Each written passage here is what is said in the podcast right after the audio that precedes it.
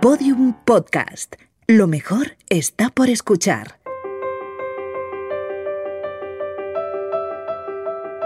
Los Búfalos Nocturnos. Un podcast de Podium en colaboración con Babelia y la sección de cultura del país.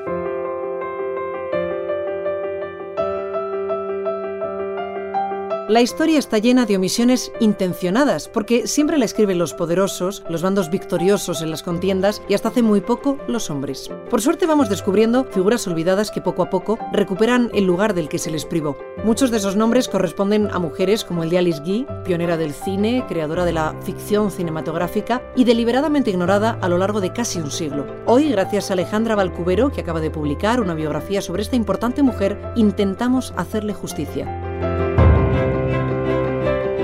Siempre estuvo atenta a la calle y al público. De la vida cotidiana tomó los temas del momento, visitando colegios, hospitales, orfanatos, cárceles e incluso fumaderos de opio si consideraba que esta experiencia enriquecería su práctica artística. También fue una mujer que supo entender los gustos del público y les ofreció piezas creativas, divertidas, pero también críticas con el nuevo mundo que a finales del siglo XIX y principios del siglo XX se estaba formando en Occidente. Vida de Alice Guy Blaché Alejandra Valcubero, Eila Editores.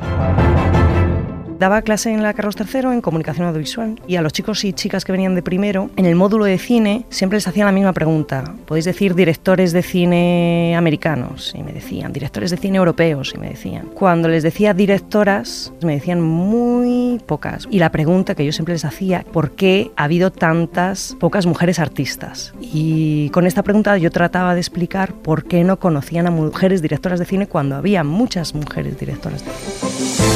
El trabajo de Alice Guy sirvió para abrir el camino al resto de mujeres que accedieron a la industria del cine. Señaló que no encontraba razón alguna para que las mujeres no se incorporaran laboralmente a la práctica cinematográfica y destacó que la discriminación sexual era un claro obstáculo para su éxito profesional.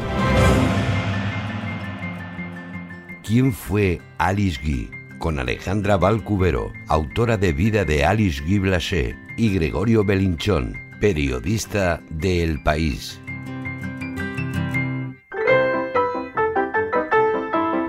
A ella fue la primera persona a la que se le ocurrió que juntando imágenes rodadas por una cámara de cine, editándolas, un plano, otro plano, podías contar una historia. Así que a Alice Guy le debemos el lenguaje cinematográfico, narrativo que tenemos hoy. También se inventó el videoclip y es una mujer que no se enseña en las escuelas de cine, no se estudia, porque no podía firmar con su nombre. Tenía que firmar con el nombre de la productora de la que era socio su marido. Así reivindicaba la directora y actriz Leticia Dolera la figura de Alice Guy al recoger el premio Ciudad de Huesca, señalando el injusto olvido al que ha sido relegada una mujer sin la cual nuestras vidas no serían las mismas. Alice Guy entró a trabajar en 1894 como secretaria en la Compañía General de Fotografía, rebautizada un año después como Gomón y Compañía. Por entonces la empresa se limitaba a comerciar con material fotográfico, pero una visita de Alice Guy y su jefe, León Gomón, a una demostración del cinematógrafo de los hermanos Lumière cambiaría para siempre su rumbo. Según cuenta Alejandra Valcubero, autora de La vida de Alice Guy, aquello abrió inmediatamente los ojos de la entonces secretaria. Es el, momento donde hay muchísimos avances y desarrollos tecnológicos y ella, para empezar, Gaumont lo que pretendió en un principio era vender estos aparatos para rodar escenas cotidianas de la calle y Alice Geek se dio cuenta que podía utilizarse como medio para contar historias. Entonces ahí el cambio tan interesante. Guy, que era una mujer cultivada y con inquietudes artísticas, intuye las posibilidades del nuevo invento, no solo para registrar simples escenas de la vida cotidiana, como ya se hacía, sino para contar historias. Así lo explicaba ella misma en una entrevista concedida en la década de los 50. Yo era hija de un editor y amaba la lectura. Había leído mucho y participado en teatro amateur y pensé que se podía hacer algo mejor. Así que propuse al señor Gaumont hacer algunas escenas. Él me dijo que le parecía una chiquilla estúpida, pero que, bueno, podía intentarlo si quería, con una condición, que mi trabajo en la oficina no se resintiera.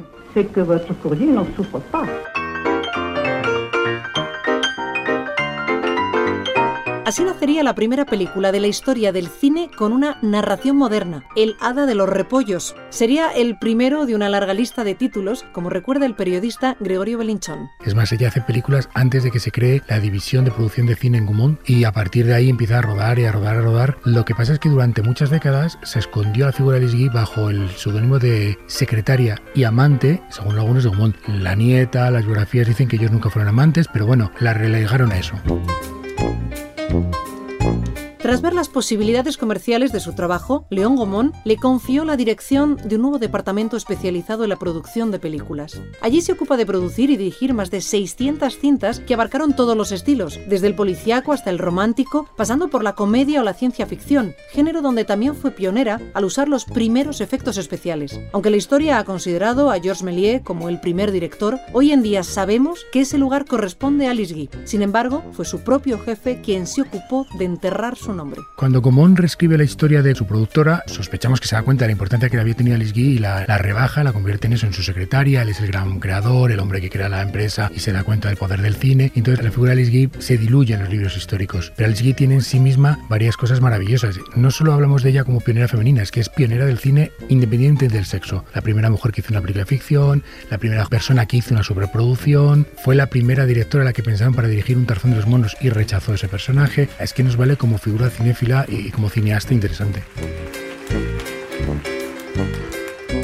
En 1907, Alice Guy se casa con Herbert Blaché, un camarógrafo que trabajaba para la sucursal de Gaumont en el Reino Unido, al que conoce en un viaje de promoción de una de sus películas. Tras la boda, la compañía envía a Blaché a Estados Unidos para vender un nuevo invento, el cronófono, y Alice Guy abandona su puesto para acompañarle. Y allí monta una productora de cine que tiene muchísimo éxito y después tuvo la mala suerte que su marido decide en un momento determinado divorciarse y ella pensó voy a volver a Francia y voy a trabajar en Francia. Lo que pasó fue que volvió a Francia y, y fue muy complicado reincorporarse en el mundo laboral.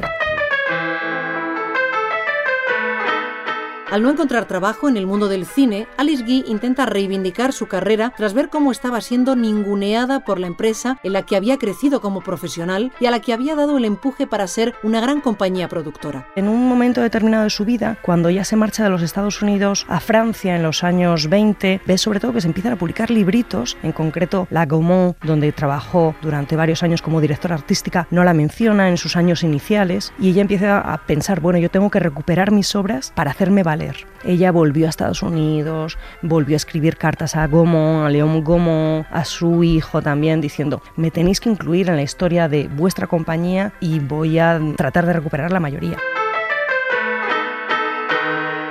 Sus intentos fueron en vano. No solo Gaumont siguió relegándola al papel de una simple secretaria de la compañía, sino que Alice Guy ya no conseguiría trabajar de nuevo en la industria. A partir de entonces se dedicó a escribir libros infantiles y a dar clases en diversas universidades americanas. Su figura como pionera de la ficción cinematográfica quedó enterrada durante mucho tiempo.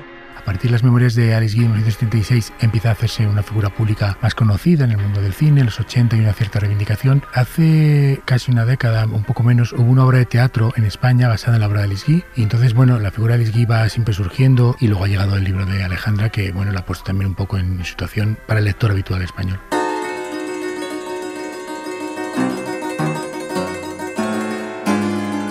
Pero quizá han sido los descendientes de Alice Guy quienes más han luchado por reivindicar su figura, sobre todo las mujeres de la familia. Conseguí dar con su tataranieta, y es que su tataranieta, que también se llama Alice Peters Guy, siguiendo el camino de su madre y de su abuela, que su abuela era la hija de Alice Guy, siempre han reivindicado su obra y tienen un blog, también me dejaron fotografías, la pude entrevistar, me contó cosas de su abuela, o sea que ellas, eh, gracias a esa reivindicación, pues posiblemente el papel de esta directora de cine se conoce.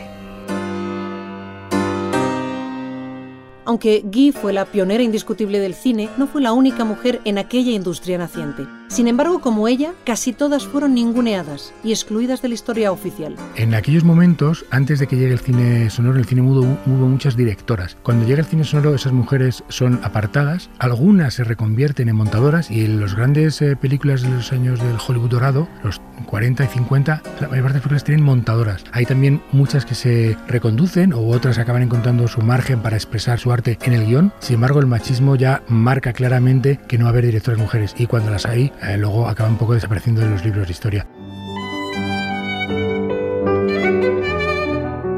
España no es una excepción en esa vergonzosa tendencia a enterrar el papel de las mujeres en la historia del cine. Gregorio Belinchón señala una de esas ausencias clamorosas. Ana Mariscal. La Mariscal dirigió 6-7 películas. La mejor que tiene es El Camino, la adaptación de Delibes del 63-64. Y sin embargo, a ella se le reconoce mucho más por ser actriz que por directora. Y ella creó su propia productora, dirige películas, dejó de actuar para poder hacer cine. En España sigue imperando el machismo en el cine. El nombre de Alice Guy está siendo recuperado más de un siglo después de que creara la narrativa de ficción cinematográfica, pero aún quedan muchos nombres femeninos ocultos, sepultados en las filmotecas, obviados por la historia. Ha llegado el momento de traerlas a la luz y rescatarlas de la oscuridad.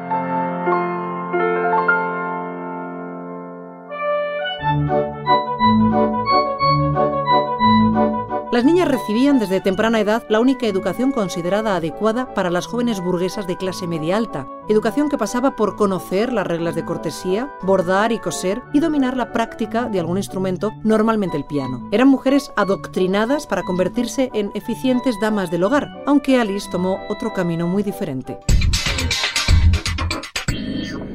Bienvenido a Biblioterapia, más barato que el cine, ahora también en 3D. Accediendo.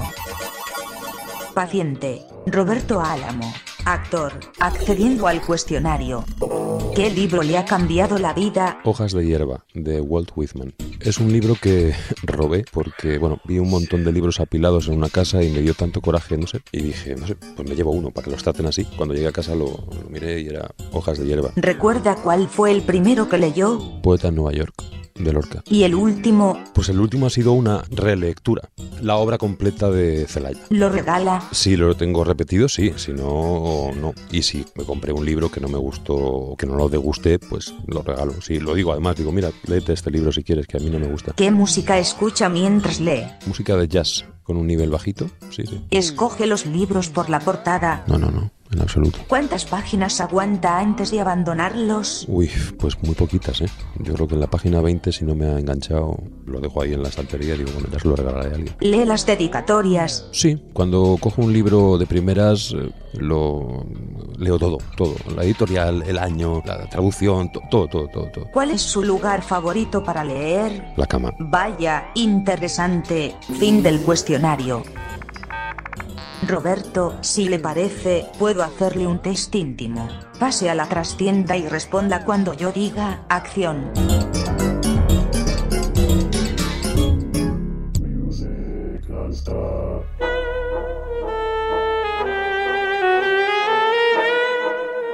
En los años 60, cuando Alice estaba escribiendo sus memorias, numerosas mujeres estaban ya trabajando en la industria del cine en Francia, como Jacqueline Audry o Axe Bagdad. Sin embargo, el número de mujeres directoras, guionistas, productoras y fotógrafas sigue siendo minoritario, y son muy pocas las mujeres que llegan a rodar más de una película. Mujeres Cineastas, con Paula Ortiz, productora, directora y guionista, nominada a Mejor Dirección y Mejor Guión adaptado a los Premios Goya 2015 por La Novia. Y Carla Simón, directora y guionista, premio a la Mejor Ópera Prima en el Festival de Berlín 2017 por Verano 1993. Eso del cine de mujeres para mujeres me parece súper absurdo. Al final es como si hacemos películas pero no las hacemos solo para las mujeres, ¿no? Realmente, aunque haya personajes femeninos en nuestras películas, pueden ser para hombres y mujeres, que es una distinción que no vale la pena hacerla, ¿no? Igual que tampoco decimos que los hombres hagan películas para hombres. Lo masculino y lo femenino no son dos entidades pertenecientes a hombres y mujeres y en oposición, sino que el género es algo fluido, es un proceso, es una identidad en la que tú te encuentras en algún lugar entre lo masculino y lo femenino. Y sin embargo parece que en el arte, que es vanguardia en la exploración de todo eso, nos oponemos, ¿no? En el cine de mujeres, cine de hombres. No tiene sentido ya eso. Cuando empiezas es normal siempre que sean presupuestos más bajos. Yo creo que si realmente hubiera la mitad de hombres y la mitad de mujeres haciendo cine, seguramente habría mujeres que también estarían haciendo películas pues más comerciales con más dinero, ¿no? Creo que seguramente esto también tiene que ver con el hecho de que hay muchas menos mujeres haciendo cine, ¿no? Sí que hemos conquistado lo que se supone que es el territorio de lo femenino, los conflictos familiares, los conflictos amorosos, madres e hijos, pérdida del amor, enamoramiento, dramas románticos, pero no podemos salir de ahí y eso sí te lleva a un tipo de película más recogida, más intimista, basada en personajes, basada en sus emociones, nunca en grandes experiencias, pero porque la industria no recibe de manera abierta esos proyectos de parte de una mujer, o sea, hay un prejuicio realmente. Cada vez hay más mujeres educadas en cine, digamos, ¿no? Y, de hecho en la carrera de comunicación audiovisual casi siempre hay más mujeres que hombres. Poco a poco nos hagamos de referentes las unas a las otras, ¿no? Aún así yo creo que hay esa idea de, ¿no? De esa nueva ola y tal, pero hay que mantenerla, ¿no? O sea, al final es importante que de momento es como el boom de las que salimos con primeras películas, pero luego hay que seguir haciéndolas. Yo creo que sí que está cambiando. Es muy interesante ver ahora mismo Wonder Woman, es muy interesante ver cómo las heroínas de los thrillers, de toda la ciencia ficción, de, los superhéroes, de la acción, están cambiando. Ayer justo estaba viendo unos fragmentos de películas al hilo de un debate sobre el liberalismo, el neoliberalismo en Hollywood. Todo lo que habían elegido eran unos héroes con un nivel de testosterona que yo decía, yo en esas películas no estoy, no puedo identificarme con nadie, lo intento y creo que sí se están haciendo cosas fui a Londres y estudié un máster en cine ahí. Y realmente en esta escuela es donde yo considero que aprendí pues lo, lo que sé de cine, ¿no? Porque hicimos como muchos proyectos, muchos cortos entre compañeros, ¿no? Y, y, el hecho de compartirlo también con gente de todo el mundo, pues te ayuda también un poco a encontrar el tipo de, de historias que quieres contar tú. Y bueno, pues fue una experiencia para mí súper importante, ¿no? Así como yo no me puedo quejar ahora que tengo unos productores muy tolerantes y muy abiertos, y se lo agradezco. También me he encontrado con otros contextos y otros productores en los que yo sigo teniendo que demostrar más que compañeros que el resultado de sus trabajos no ha sido tan óptimo. Yo eh, estoy en, un proyecto que se llama Cine en Curso, que un poco pone en contacto cineastas con profesores de instituto y, de escuelas. Entonces damos el curso juntos y es un curso anual y terminamos como rodando un corto con los niños, con los alumnos y al final pues lo presentamos en la filmoteca y se lo muestran entre ellos, ¿no? Entonces yo sí que creo mucho en, la importancia de, la educación cinematográfica, ¿no? Yo soy profesora a tiempo completo en la Universidad de Barcelona y tengo prácticamente el mismo número de alumnos que de alumnas y su resultados académicos son superiores, porque son mucho más tenaces, porque siguen teniendo la conciencia de que tienen que esforzarse más. Sus proyectos son tan creativos, tan rigurosos, tan solventes, tan plausibles como los de sus compañeros realmente ha sido un proceso muy bonito y muy interesante, ¿no? La verdad es que nosotros para hacer la película hemos tenido mucha suerte y hemos sido muy afortunados de poderla levantar relativamente rápido y luego, bueno, pues claro, para mí ha supuesto un viaje muy intenso de crecimiento brutal por el hecho de, de haber investigado un poco sobre mi historia y también por el hecho de dirigir una película, ¿no? Que de alguna manera te hace crecer muchísimo. A mí me lo dijeron muchas veces tal cual, ¿por qué Lorca? ¿Por qué no? ¿Por qué hay que justificar a Lorca y por qué hay que justificar no tanto a Lorca, sino a Lorca de la forma en la que lo hicimos y nosotras. Muchas veces lo dijimos, creíamos que si Lorca lo hubiera hecho un director francés de la misma manera, no hubiera sido tan criticado como fue, porque hay ciertos prejuicios. No obstante, hubo otra crítica y hubo una respuesta brutal del público muy joven.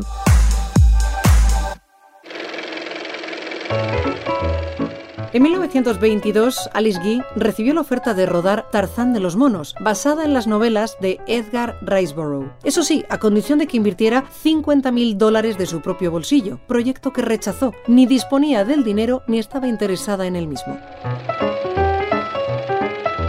Actores que cantan con el periodista Juan P. Olguera.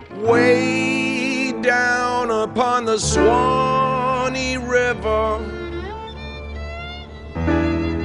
Far, far away.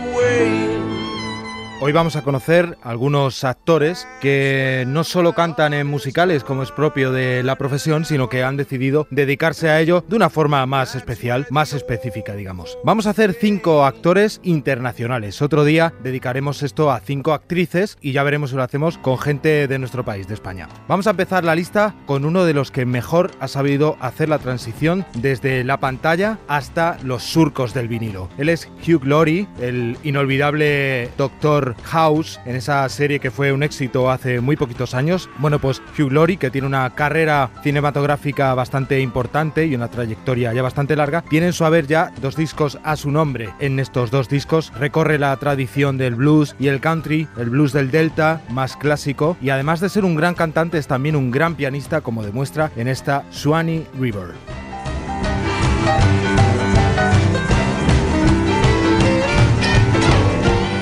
Y del Doctor House pasamos a uno de los grandes actores del Hollywood de las últimas décadas. Él es Jeff Bridges.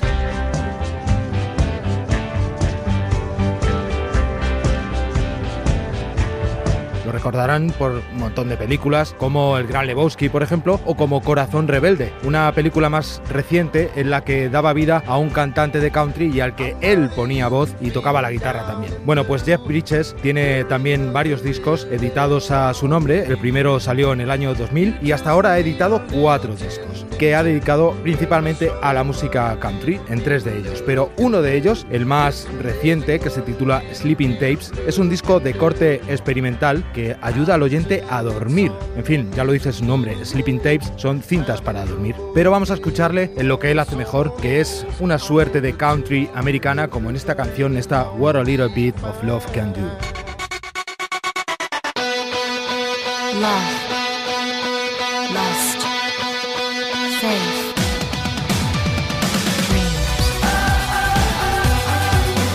De la música de raíz de Hugh Laurie y Jeff Bridges, pasamos a algo más rockero. Es Jared Leto, el actor que aparece en películas como American Psycho, Alejandro Magno, la película de Oliver Stone, y más recientemente en Escuadrón Suicida, en la que daba vida al Joker, el enemigo acérrimo de Batman. Bueno, pues Jared Leto, además de ser un actor con una larga carrera, eh, tiene también un grupo desde 1998, un grupo que además goza de un éxito mundial arrasador. Ellos se llaman 13 Seconds to Mars y es el grupo que inició en 1998 junto a su hermano que es batería. Bueno, Jared Leto toca la guitarra y canta y a veces también incluso le da al bajo. Con 13 Seconds to Mars tiene ya cuatro discos que han tenido como decíamos gran éxito en todo el mundo y una de las canciones más famosas de su última entrega es esta Up in the Air.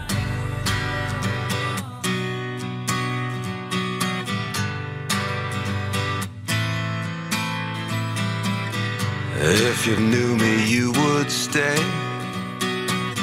If you knew me, you would walk.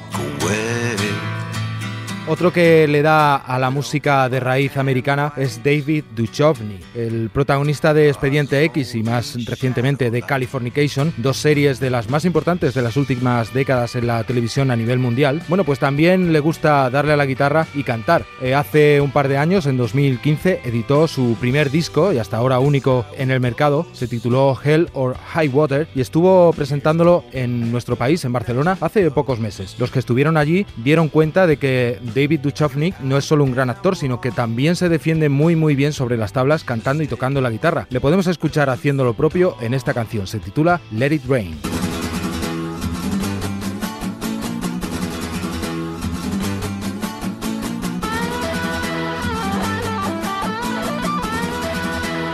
Bueno, y podríamos citar a un montón de actores más que además lo hacen muy bien cantando y tocando sus respectivos instrumentos. Podemos citar a Russell Crowe, que tiene su propio grupo, a Kevin Costner, que se dedica también al country más eh, acérrimo, a Johnny Depp, que además ha hecho un grupo hace poco con nada más y nada menos que Alice Cooper, con el guitarrista Dare Smith, con miembros de Guns N' Roses, toda una super banda que estuvo tocando en los últimos Rock in Rio y además dándole al rock muy muy bien. Pero nos vamos a centrar en mi favorito. Él es Jack Black, el histriónico cómico y actor estadounidense al que vimos cantando especialmente en Escuela de Rock, esta película que bueno ha pasado a la historia y además está haciendo su versión en Broadway. Es una película en la que ya vimos cómo canta y cómo se maneja con la voz haciendo unas cosas de verdad bastante inusuales. Estas dotes de cantante también las desarrolla en su grupo, Tenacious D. Es un dúo que tiene con Kyle Gass, que es otro cómico estadounidense. Bueno, pues tienen ya tres discos editados que están muy bien y sobre todo si traducís las letras os vais a partir de risa porque también tienen su miga. Vamos a descubrir qué es lo que hacen Tenacious D, qué es lo que hace Jack Black y su amigo Kyle Gass en esta canción, Master Exploder.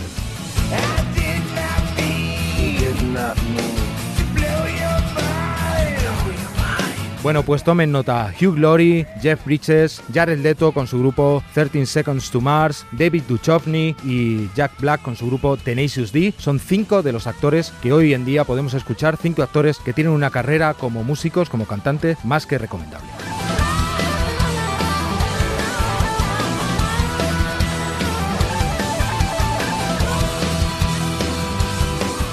Entre 1902 y 1907, Alice Guy dirigió cerca de 100 fonoesferas o películas rodadas para el cronófono. Guy estaba muy al tanto de los inventos franceses y de lo que estaba sucediendo en los Estados Unidos y conocía de primera mano los trabajos de Louis Lumière, los hermanos Pathé, Thomas Edison y Georges Méliès. Exposición Georges Méliès y el cine de 1900 con el comisario Sergi Martín. Aunque sea impropio de mí, se me pasó por alto una bandeja de canapés, digo, perdón, la exposición de Méliès en el CaixaForum. Así que me he venido a Gijón a verla, pero ahora que estoy aquí, estoy perplejo. No se llama igual que la de entonces y tampoco parece que sea exactamente la misma. Por aquí veo al comisario Sergi Martín, a ver si me aclara qué está pasando. Después de itinerar por Madrid, por Barcelona, por Zaragoza, por todos los CaixaForums, se plantea la posibilidad de que empiece a itinerar por otras ciudades de España. Y aquí es cuando se inventa un nuevo formato. Y aprovechando la idea de la itinerancia nos inventamos un nuevo planteamiento de la exposición teniendo en cuenta que al fin y al cabo el cine como espectáculo de masas nace en las ferias, pues qué menos que aprovechar esta idea y contar la figura de Méliès a través de la historia de las ferias itinerantes de principios del siglo XX.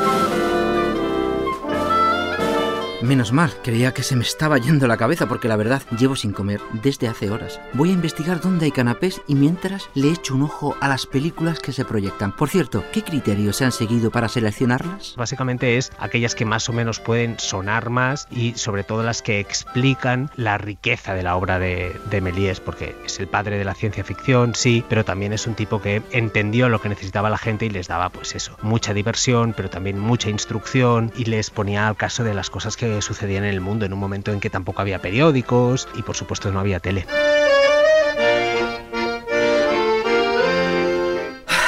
Canapés localizados. Ya me siento un poco mejor. Volviendo al asunto de las películas, Méliès no las quemó casi todas. Vendía copias de sus películas a los feriantes que eran los que las proyectaban. Entonces cuando él, en un momento de su vida, está casi arruinado, quema muchas de las películas que él tenía. Georges Méliès llega a producir más de 500 películas. De esas 500 películas él quemó las que consideró, pero como quedaban muchas copias entre los feriantes, se han podido recuperar algunas de esas películas. Hoy en día se conservan unas 300 y pico. Y de hecho, en el mes de mayo pasado en la Filmoteca de, de Praga se descubrió una película. Una de las estrellas de la exposición es la cinta de 1902, Viaje a la Luna. Quien más y quien menos ha visto algún fragmento o al menos el famoso fotograma de la nave incrustada en el ojo del satélite. ¿Qué tiene esta película para ser tan famosa? Fue considerada como el primer largometraje de la historia, puesto que las películas antes del viaje a la luna duraban entre 3 y 5 minutos y el viaje a la luna tiene una duración de 14 minutos y era tan largo que los feriantes no la querían proyectar hasta que Georges Méliès citó a los principales feriantes de Francia a su teatro, les pasó la película y realmente fue un éxito, los feriantes la compraron inmediatamente y la gente empezó a consumir largometrajes de 15 minutos a partir de aquel entonces. Esta muestra es parte de un nuevo concepto de la obra social La Caixa, el Caixa Forum itinerante, que quiere decir que va de aquí para allá. Son 200 metros cuadrados que nos trasladan al ambiente de una feria de principios del siglo XX. Y claro, en esa época el cine era un espectáculo de barracón se convierte en un espectáculo popular a principios del siglo XX. Y eso, la persona que lo ve es Georges Méliès. Es el primero que se da cuenta de que una nueva generación de gente necesitan distraerse en el único rato que tienen a la semana que pueden salir de las fábricas. Y el tipo Méliès empieza a darles lo que quieren, peliculillas cortas donde les hagan reír, les haga eh, también pensar, evadirse al fin y al cabo. Sergi Martín, que tan amablemente me guía por la exposición, es también escritor y guionista. Quizá por eso la muestra tiene planteamiento, nudo y desenlace, como si fuera una narración. Al principio mm, vemos un poco cómo es la vida de Georges Méliès antes de que se dedique al cine, después cómo él empieza a crear su imperio y al final un poco, pues como en las películas, cuando empieza su periodo más bajo hasta que al final se le acaba reconociendo. Esas son las partes de la exposición. No solo vemos la obra de Méliès en esta expo, también descubrimos cómo era el mundo de 1900 y de qué manera se disfrutaba del ocio, además de las pelis del francés hay cintas de los hermanos Lumière, audiovisuales, fotografías de la época, aparatos para proyectar, carteles, dibujos y hasta una maqueta del estudio de Méliès en Montreuil. Y por si fuera poco, se proyectan tres audiovisuales en los que participa gente del cine como Juan Antonio Bayona o Javier Ruiz Caldera. Claro que la cosa no acaba aquí. Hay una parte participativo muy interesante. En la web participamelies.com ahí se establecen las bases de un concurso donde la gente puede mandar películas que puede hacer siguiendo las premisas de uno de los géneros que tocó Georges Méliès como es la ciencia ficción y los juegos ópticos que utilizaba. Es goloso, es divertido de hacer, ¿no? Pues que la gente entre, participe e intente hacer peliculillas como las que hacía Méliès. Si vais al archivo de la página web hay cosas que son muy muy chulas. Pues mira, voy a participar. Me vuelvo a casa a rodar una película Méliès Style. La titularé El misterio de los canapés marcianos. Por cierto, si quieren disfrutar como lo he hecho yo, apunten. Los próximos lugares que acogerán esta exposición son Alicante, Toledo, Antequera y La Gomera. Hasta luego.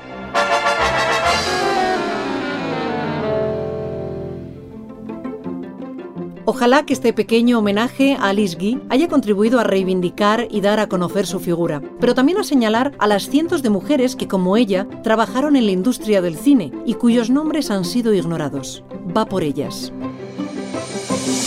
mujeres que en la misma época, en diferentes países del mundo, estaban haciendo cosas similares, tanto a nivel de guion como de producción, como de realización. Tirando el hilo, pues me encuentro que en China hay una directora, en Rusia también, por supuesto en Inglaterra, en Estados Unidos, en Francia. Y eh, lo que me llama la atención de todas ellas, pues que son mujeres usadas, que son mujeres precursoras en lugar a dudas, que son mujeres que van al tiento y que son mujeres que abren camino.